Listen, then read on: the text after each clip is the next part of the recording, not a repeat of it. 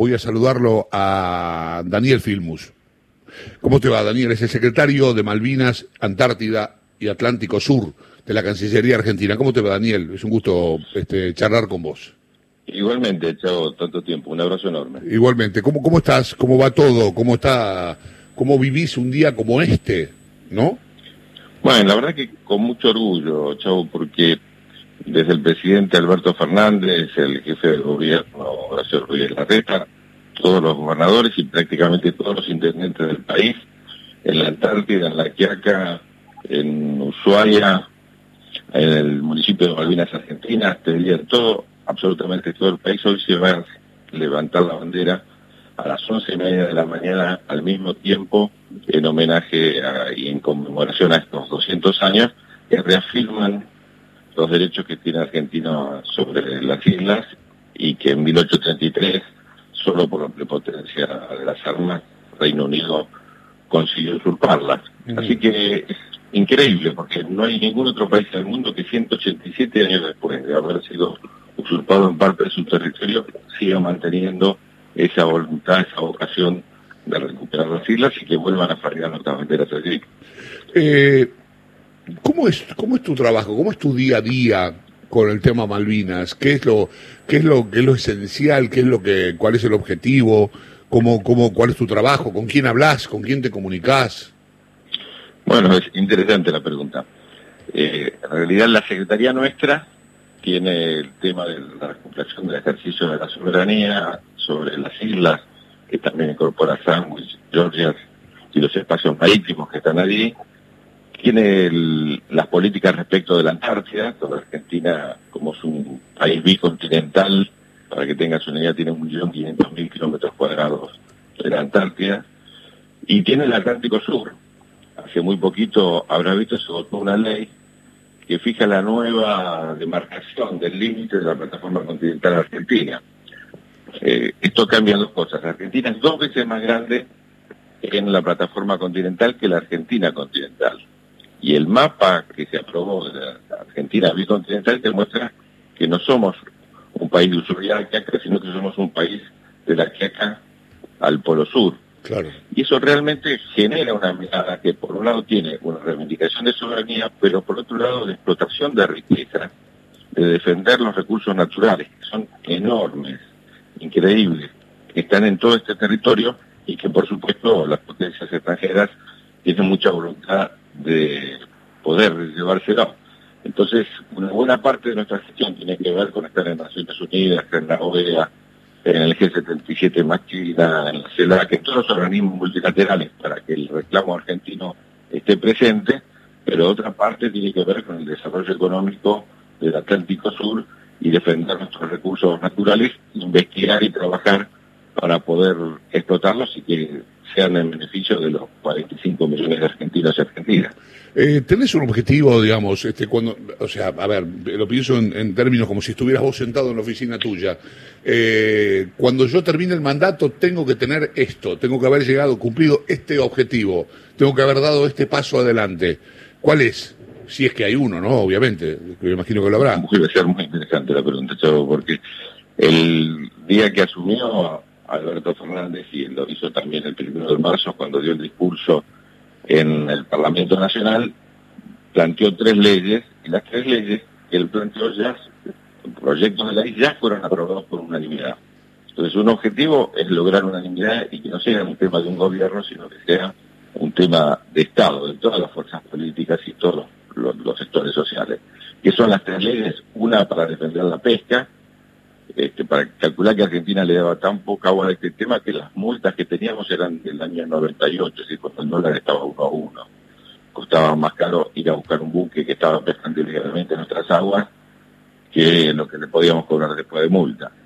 La segunda ley es esta que señalaba de la demarcación de la plataforma y la tercera se va a poner en práctica hoy y es que se crea con la presidencia de Alberto Fernández eh, un Consejo Nacional de Malvinas donde van a estar todas las fuerzas políticas, la provincia de Tierra del Fuego, los mejores juristas académicos de la Argentina y los excombatientes. ¿Para qué se crea este consejo?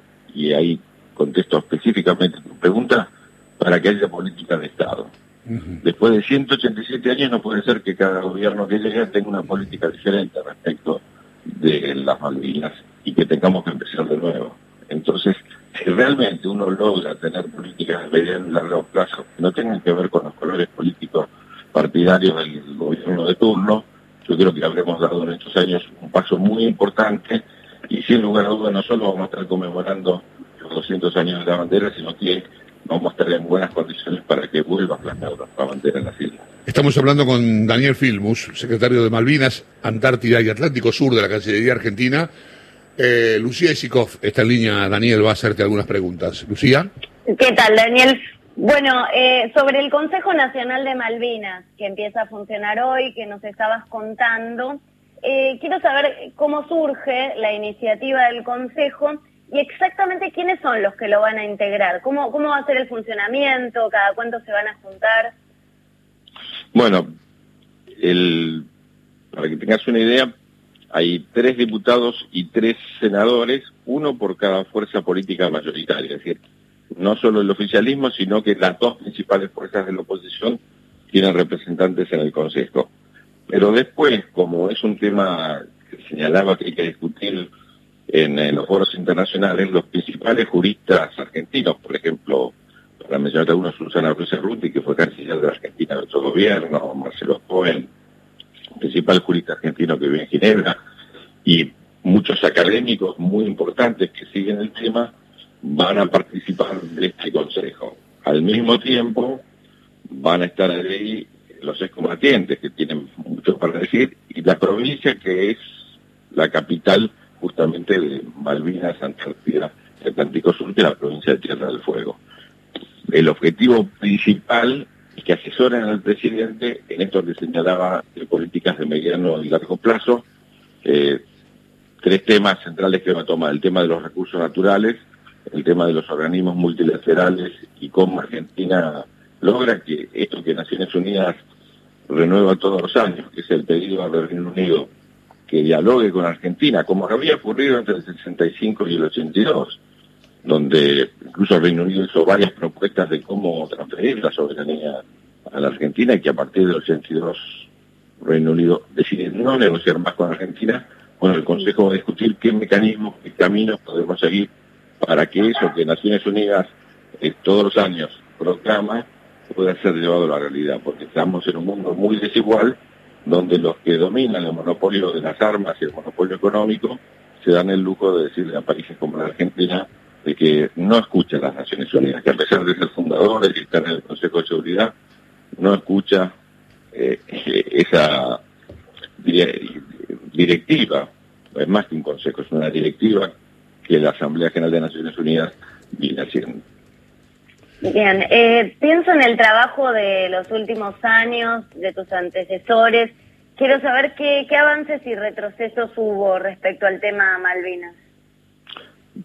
Mira, el Consejo tiene el sentido de recuperar algo que Argentina perdió. Si vos mirás la recuperación de la democracia en el 83, la política de Malvinas y Alfonsín fue en una dirección. Miren, te recordarás que fue la política de seducción, en otra dirección totalmente distinta. Después, la política de Néstor y fue este, realmente una política firme respecto al reclamo. Pero después vino la política de Macri que bajó la atención del reclamo.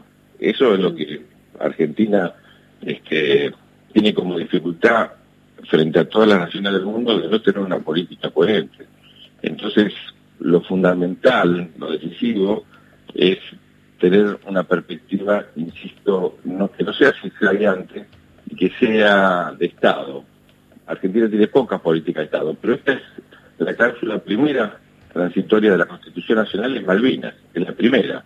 Así que todos los argentinos y argentinas estamos incluidos, insisto, el principal obstáculo es que no tengamos coherencia a lo largo del tiempo en cuanto a las estrategias que nosotros nos proponemos. Este eh. es el sentido principal mirando hacia adelante del Consejo y por eso Alberto Fernández lo ha convocado. Sí, lo que te iba a preguntar es si dentro de lo que fue el gobierno de Macri, que uno piensa el gobierno de Macri como, como un combo, si querés, pero fue teniendo algunas algunas idas y vueltas respecto a algunos temas, Eh, cuando se va Malcorra y entra Forí, ¿hay algún cambio o, fue lineal, digamos, en cuanto al eje Malvinas? No, para nosotros realmente la política del gobierno de Macri fue bajar la intensidad de los reclamos, fue ceder ante las demandas británicas respecto de la explotación de los recursos naturales, hacer de cuenta como que el problema de Malvinas no existía y que entonces se podía dialogar sobre otros temas del Atlántico Sur sin plantear lo que para los argentinos nos duele enormemente, que es que una parte de nuestro territorio hoy todavía es una colonia británica.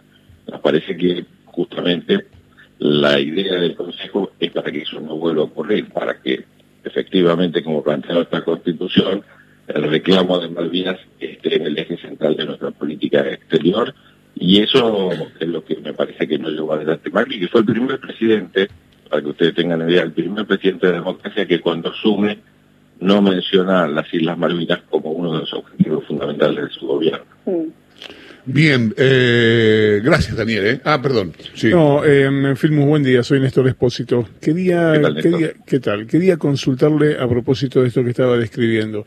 Eh, hoy, en la actualidad, ¿el reclamo es solo de soberanía territorial o tiene que ver con un, esencialmente con una cuestión económica? No, son las dos cuestiones. Para que usted tenga una idea, el espacio, uno mira las islas y parecen chiquitas.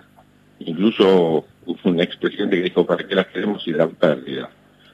Pero cuando vos tomás eh, Malvinas, Georgia y Sandwich, y cuando mirás la zona económica exclusiva, es decir, las 200 millas que están alrededor, estás hablando de 2.400.000 kilómetros cuadrados de zona económica exclusiva y de plataforma continental. Hoy, ¿qué extensión tiene el Reino Unido? Reino Unido tiene una extensión de 240.000 kilómetros cuadrados. Es decir, que Reino Unido tiene 10 veces más territorio, domina, tiene las riquezas, es el lugar del planeta con las riquezas agrícolas más importantes, hidrocarburíferas enormes, mineras, de biodiversidad. Es decir, que no, son esas islitas que estamos viendo ahí. 10 veces el territorio del Reino Unido. Pensar la provincia de Buenos Aires tiene 350.000 kilómetros cuadrados. Te estoy hablando de 2.400.000 kilómetros cuadrados. El acceso a la Antártida, el acceso al único corredor bioceánico que hay entre el Atlántico y el Pacífico, que es estratégico, las riquezas de lo que te hablaba, y aparte una base militar enorme, totalmente desproporcionada para la región y la más importante al sur del paralelo 50. Y todo eso que hoy está usurpando el Reino Unido, es lo que reclama Argentina. Si no fuera tan rico, es enormemente rico. Hay universidades, la Universidad de está haciendo estudios respecto de qué potencialidad de riqueza tendríamos nosotros ahí, y es eh, por lo menos lo mínimo que dice son cuatro puntos del Producto Bruto Interno. Pero si no fuera así, si fueran unas piedras que estuvieran en medio del océano, pero fueran usurpadas por una potencia, nosotros la pelearíamos con la misma fuerza. Entonces te quiero decir, es verdad que hay una riqueza económica, pero no estamos peleando por lo económico. Lo económico es la razón por la cual han sido usurpadas. Nosotros peleamos por un territorio que claramente hemos heredado de la colonización española y que claramente, mira, solo cuatro años después, en 1820, ya el gobierno de Buenos Aires retoma la posesión de las islas justamente porque las considera parte de nuestro territorio nacional. Eh, gracias, Daniel. Eh, te mando un abrazo. Abrazo enorme. Eh, muchísimas gracias y feliz día. Daniel Filmos es el secretario de Malvinas, Antártida y Atlántico Sur. hoy se conmemoran 200 años del primer izamiento de la bandera argentina en las Islas Malvinas.